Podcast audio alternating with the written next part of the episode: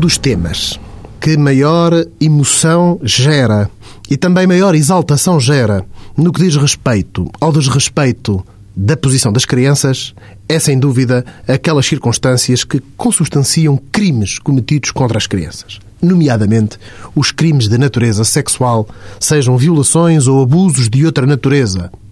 É certo, a maior parte deles cometidos no ambiente familiar. Todos nós, enquanto cidadãos, temos sempre uma sensação de necessidade de intervenção imediata com o objetivo de punir o agressor. E muitas vezes ficamos muito mais preocupados com a necessidade da responsabilização do violador do que da proteção da criança. É importante que o sistema dê resposta às duas questões. Que, por um lado, crie condições para a responsabilidade do agressor e, por outro, crie o cenário ideal para a proteção e a recuperação daquela criança. Mas que o ênfase seja dado relativamente a esta segunda circunstância.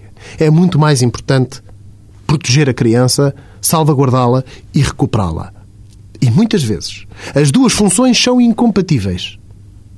E é importante que saibamos colocar de lado a nossa ansiedade, a nossa necessidade, o nosso desejo pessoal de acentuar a responsabilidade do agressor e que consigamos dar lugar a uma ótica de proteção das crianças. E assumimos desde já que, muitas vezes, para melhor proteger os interesses das crianças, importa deixar de lado a função de responsabilidade do agressor. Importa que o desejo e os anseios da comunidade, neste caso, possam dar lugar à função primordial que é a proteção da criança.